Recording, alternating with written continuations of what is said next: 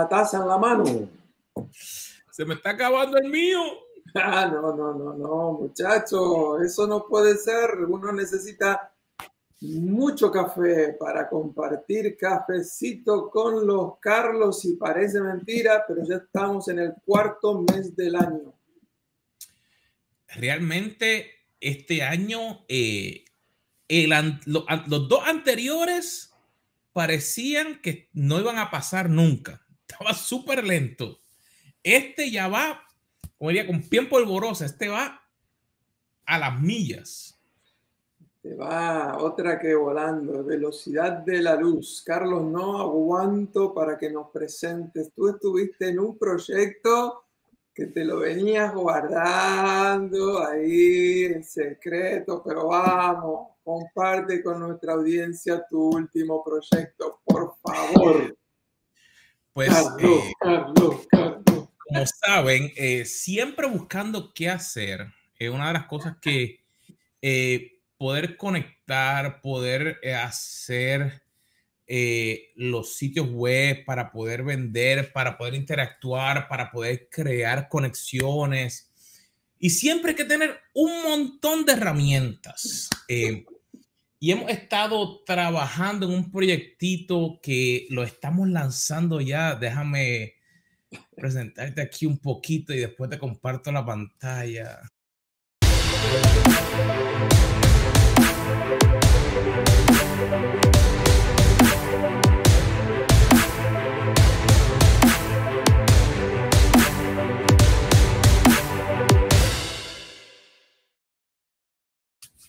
Estamos no podemos hablar todo el programa de eso, pero déjame decirte, yo ya de solo ver eso tengo un montón de preguntas, así que prepárate que un día de estos tienes que explicarnos todo el programa, qué es eso de Latino Funnels.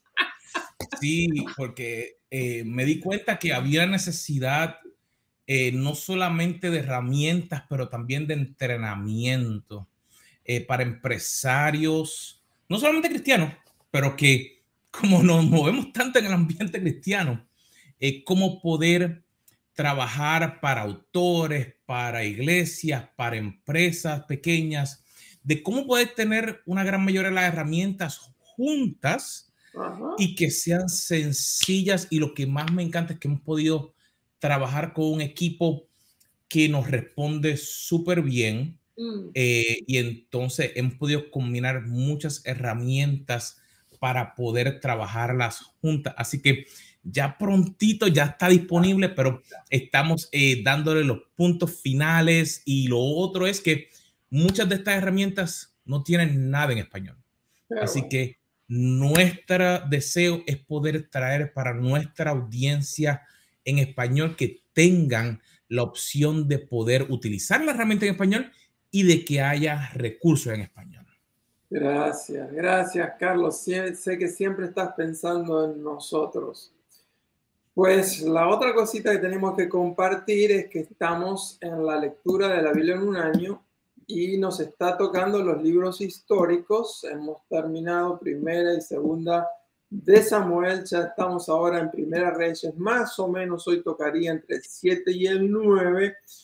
Es una historia interesantísima que es la historia de la persona más sabia y más rica que ha existido.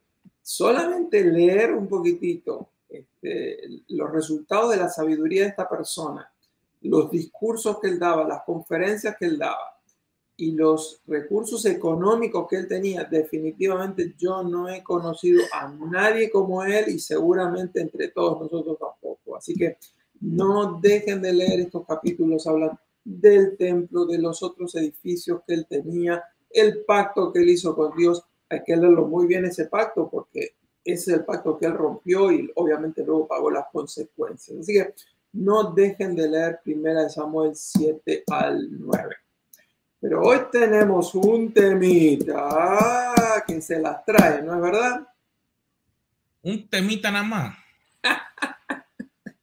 un temita nada más. Mira, realmente una, hemos venido por estos últimos cuatro programas eh, hablando de, de la lectura. Y por mucho tiempo, el solamente hablar de la lectura o de cómo leer un libro, cómo aprender, cómo hacer cosas, eh, a mí me ha hecho pensar mucho que hay momentos en que mi mamá decía, no hables o leas como el papagayo. No sé si se decía lo mismo allá en Argentina, pero la idea de que a veces hacemos cosas y no le ponemos atención. Y yo me, doy, yo me he dado cuenta que personalmente yo soy uno de esos que a veces, eh, a mí me encanta leer y me encanta aprender. Pero hay momentos en los cuales como que no le pongo atención y no retengo. Porque pasan algunas cosas, no estoy poniendo atención, estoy haciendo otras cosas, en vez de sacar el tiempo. Y he compartido otras veces de que realmente en la mañana es cuando mejor puedo retener o hacer unas cosas. Eh, pero al principio empezamos con que no queríamos morirnos en el intento de leer. No sé cuántos se habrán muerto en ese intento de leer. Eh, pero mi hermano, yo sé que usted tuvo que leer para el doctorado, el doctor Carlos Peralta. Eh, y, me acuerdo que cuando hablábamos la retragila o la lista de libros, y para retener, tú tuviste que usar algunas eh, claves. Algunas técnicas, algunos secretos y hoy los vamos a estar compartiendo con nuestra audiencia, porque esa es una de las preguntas que más nos hacen, es no tanto cómo leer, sino la idea cómo hacer para retener lo que leemos. Este, y honestamente, no es tanto que quieren saber lo que yo hago, porque al fin de cuentas lo que a veces me funciona a mí quizás no le funciona a otra persona, sino que todas personas quisieran saber qué pueden hacer ellos para retener. Así que yo les voy a compartir nuestro secreto, este, pero ustedes mismos tienen que buscar sus propias estrategias, porque lo que hoy queremos es ayudarte a leer más y retener más, a leer mejor para retener mejor. Y si yo tuviera que resumir todo el programa de hoy en una frase, esta es la frase. La lectura como diálogo. La lectura como diálogo. La verdad es que la gran mayoría de las personas jamás se ha propuesto pensar un poquito cómo leo, qué método uso para leer. Sin embargo, el tipo de lectura que hacemos es de gran importancia y va a determinar el nivel de asimilación y de adquisición del conocimiento de lo que estamos leyendo.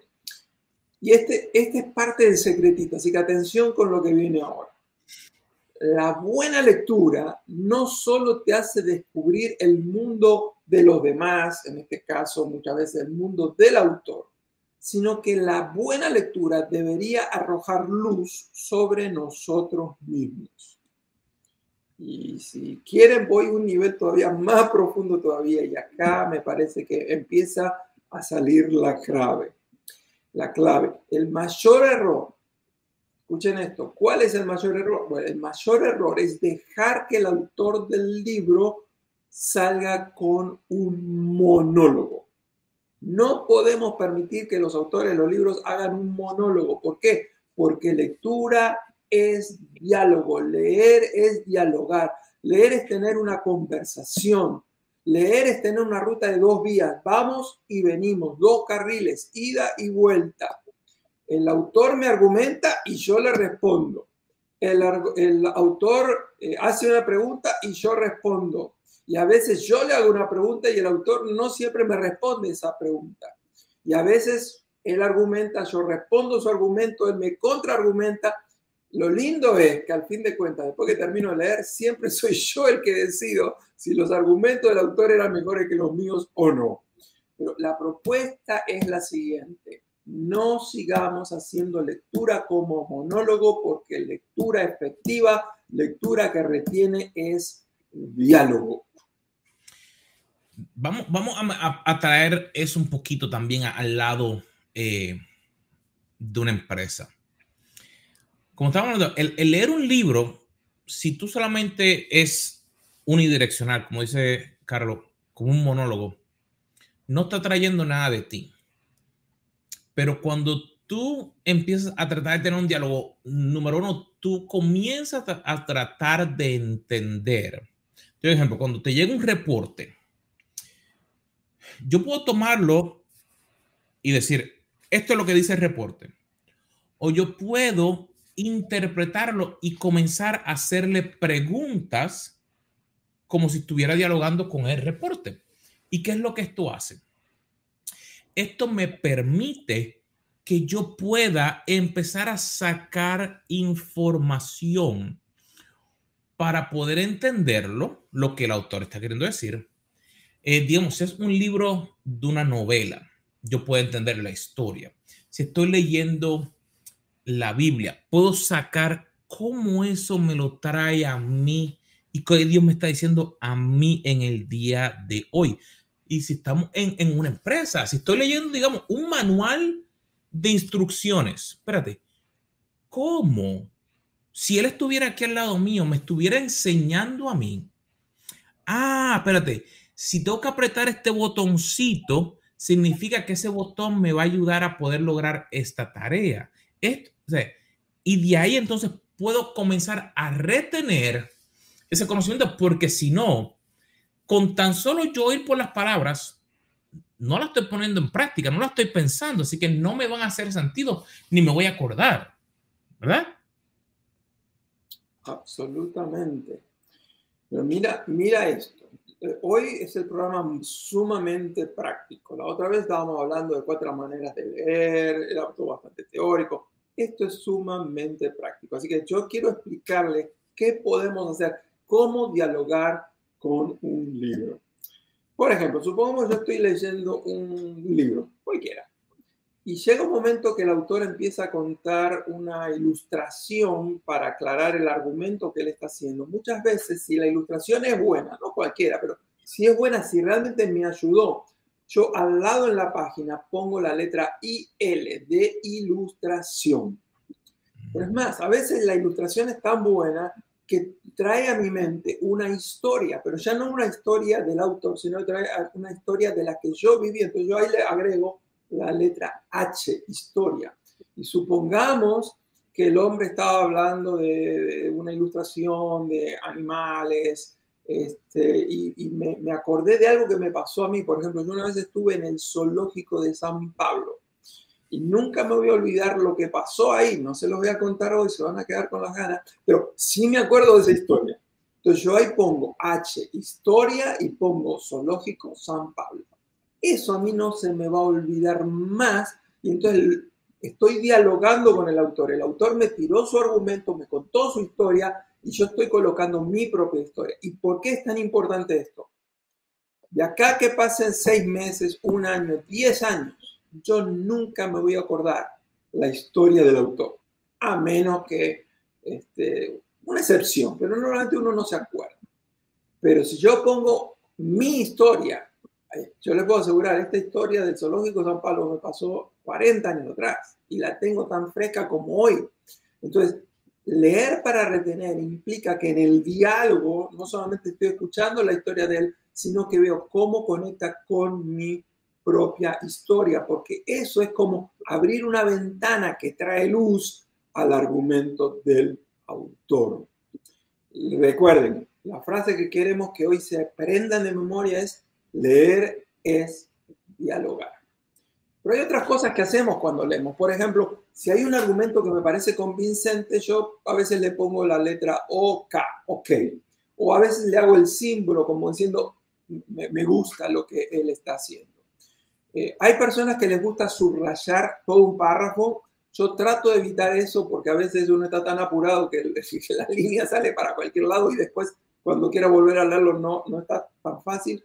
Entonces, yo lo que hago es que si, si este es el párrafo, yo le pongo una línea así paralela, como diciendo, todo este párrafo está bueno. Así que, hablando de eso, déjenme que les muestre un poquitito algunas de las marcas que yo hago. Por ejemplo, yo estoy leyendo ahora un libro excelente, Here and Now, por Henry Nowen, y habla de la vida en el espíritu, ¿no? Y entonces, supongamos que estoy leyendo eso y yo quiero trabajar un poquito las, las marcas, ¿no? Entonces aquí eh, van a ir viendo pantalla, pantalla, ven que yo estoy ahí, perfecto. Ahí, ahí, ahí, más o menos. Bueno. Entonces, ven, yo estoy constantemente haciendo marcas de diferentes tipos, argumentos, frases. Por ejemplo, eh, él está argumentando de eh, la diferencia que hay entre el pasado, el presente y el porvenir. Entonces, cada vez que él empieza a hablar del pasado, yo pongo pasado. Si él mueve al presente, presente. Mueve al porvenir, porque cuando voy a repasar el libro, yo no quiero volver a leer todo para ver dónde él hablaba del presente. No, yo ya puse una marquita y yo voy directamente ahí. Este, pero hay también, como vieron en la, en la pantalla, yo argumento, o sea, yo estoy negociando con él este, y eso a mí me ha ayudado muchísimo. La otra cosa que hago, leer para retener es el tema, es lo siguiente. Yo leí ese capítulo y en los primeros tres días después de haber leído ese capítulo, compartí por lo menos con tres personas el argumento de ese capítulo. Entonces, ¿qué pasa? Ya no es el argumento de Henry Nowen, ahora es mi argumento, y yo no tengo ningún problema en decir, aprendí de Henry Now en el libro Here and Now, aquí y ahora, la vida en el espíritu, esto. Perfecto, pero ahora es mío. ¿Por qué? Porque como lo estoy compartiendo, ya lo estoy reteniendo. Leer es dialogar. Les quiero mostrar otros ejemplos de por qué leer es dialogar. A menos que don Carlos Vargas tenga algo que decir. ¿Qué te parece? Mira, me, me llama la atención de que realmente, me acuerdo que hace años, al principio se le decía a la gente que los libros no se le escribían, no sé si te acuerdas. sí. Eh, ¿Quién dijo eso? Yo, cuando yo tomaba mis clases de tecnología, yo siempre los libros los marcaba y cuando iba a tomar los exámenes, eh, yo visualizaba y yo como que iba buscando esas marquitas que tú hacías. Pues yo usaba diferentes marcadores de diferentes colores amarillo, verde, azul, cosas así. Y un día en uno de los exámenes, después que terminé, me preguntan, ¿qué tú buscabas en la pared? Y yo, en la pared. Y era que durante el examen, pues yo estaba visualizando el libro.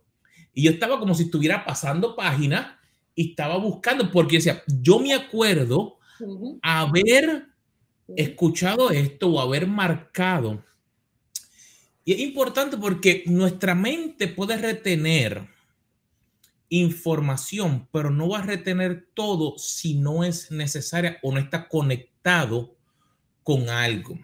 No significa que la persona sea más inteligente que otra, no significa que una persona tenga mejor capacidad que otra, sino es que en la forma en que nosotros procesamos lo que aprendemos, tiene que estar conectado con algo. Y es interesante que en estos días he estado eh, a través del libro de Esdras yendo ahí. Y, le comentaba a Carlos que cuando veía la historia y veía unos detalles que nunca me había sentado a, a sacar y cuando empecé poco a poco, una de las cosas de ese diálogo fue que entonces yo como que decía, espérate Dios, pero si habían tantas personas y había tantos animales, espérate, de alguna forma tuvieron que haber comprado esos animales. Sí. Y de momento, wow. Y entonces me, salió una pregunta. Oh, ¿Cuánto sería? ¿Cuánto sería para comprar un animal? Uh. Pues busqué. ¿Cuánto sería comprar un caballo? ¿Cuánto sería comprar una mula, un camello, un burro? Y de momento, espérate, ¿Y cuánto sería comprar todos los animales? Y empecé por ahí. Y, eh, comenzó ese diálogo como si yo estuviera ahí en el evento y dándome cuenta, wow, en medio de la cautividad que estaba experimentando el pueblo, Dios estaba trabajando y trayendo bendición a ellos. Y entonces seguí por ahí y no te voy a dar el ejemplo, pero si buscas el libro de Esdras, entre el capítulo 2 y el 3, eh, y, y, me llamó tanto la atención que entonces pues fui un poquito más a buscar.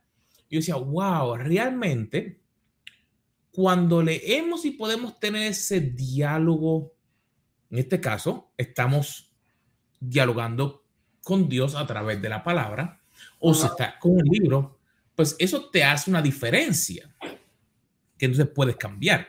Ajá. Mira, mm, estamos dando tus ejemplos, mis ejemplos. Les voy a mostrar ahora los ejemplos de eh, el diálogo con un libro. Este es un libro devocional a solas con Jesús, Alejandro Bullión.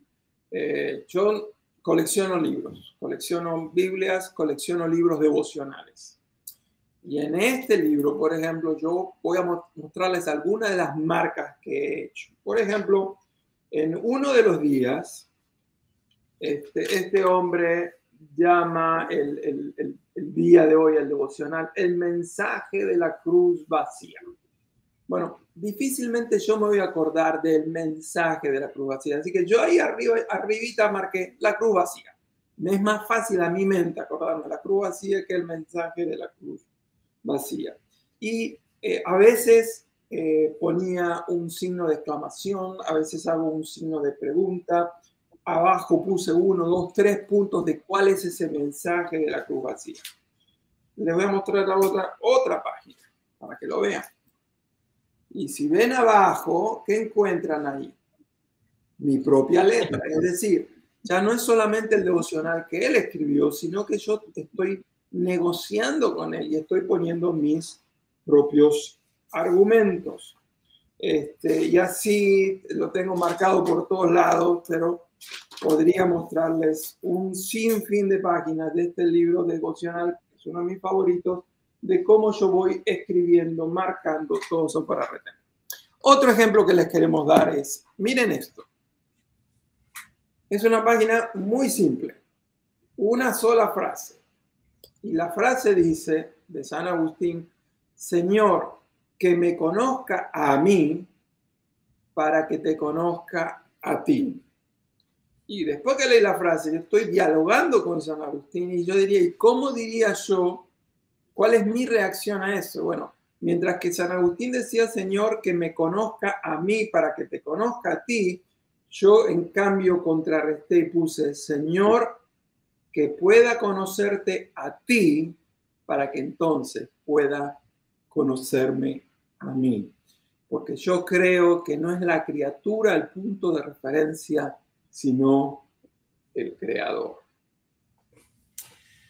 Mira, eh, hemos estado hablando de, del proceso de retención, de por qué es importante dialogar.